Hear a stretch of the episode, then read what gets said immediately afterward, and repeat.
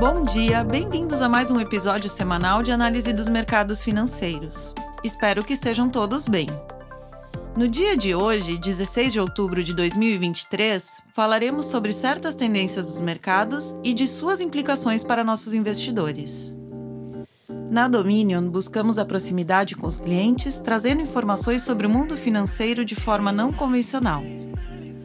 Meu nome é Karine e apresentarei a vocês o último relatório elaborado em Londres por nossa equipe da Pacific Asset Management. A geopolítica é algo com que os investidores deveriam se preocupar agora? Os recentes acontecimentos em Israel foram terríveis de testemunhar, com combatentes do Hamas invadindo a fronteira e matando muitos civis israelenses. Os militares israelenses responderam com ataques aéreos em Gaza e é provável que o exército israelense faça uma incursão terrestre de alto custo.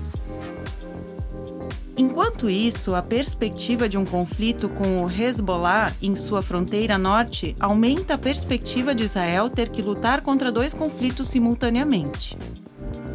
O espectro de um conflito mais amplo com o Irã, arrastando os Estados Unidos e potencialmente outros atores como a Rússia, paira sobre esses eventos em andamento.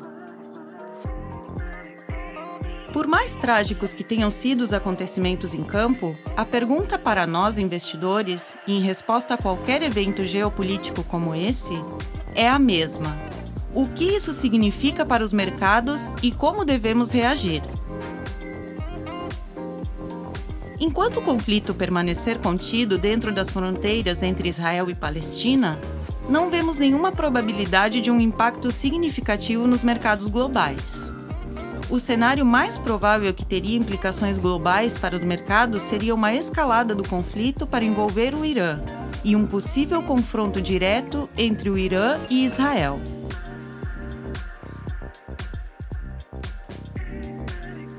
O Irã é um grande fornecedor de petróleo para os mercados globais, mas mais importante do que isso, está localizado em uma parte estrategicamente importante do mundo para as rotas marítimas globais.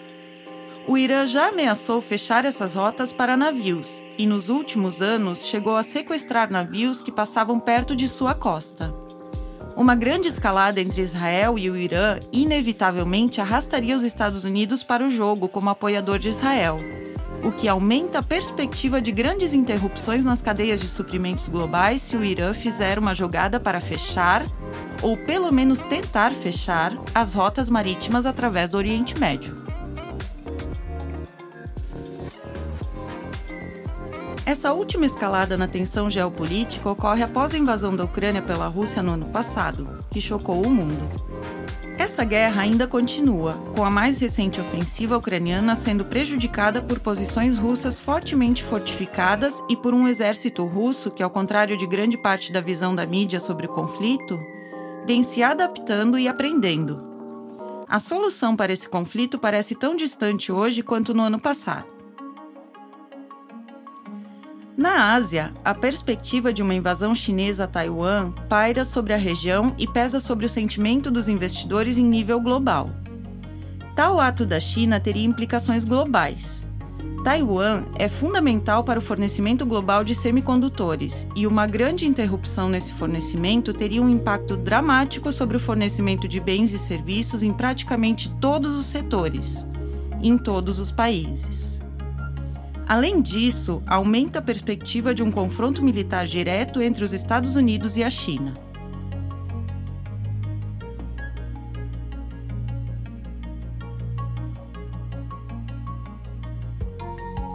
Tudo isso parece assustador, certo? Sim, parece. A guerra é terrível e o risco de grandes guerras entre nações-estado é uma má notícia para todos nós. Entretanto, há algo de novo acontecendo aqui que já não tenha acontecido antes? Não. É a resposta curta. É fácil, na era da mídia social e das notícias 24 horas por dia, pensar que estamos vivendo tempos especialmente perigosos. Mas isso simplesmente não é verdade. Na verdade, mesmo levando em conta a guerra na Ucrânia, a escalada no Oriente Médio e a perspectiva de guerra em Taiwan, estes são tempos particularmente pacíficos em relação a quase todos os outros momentos da história.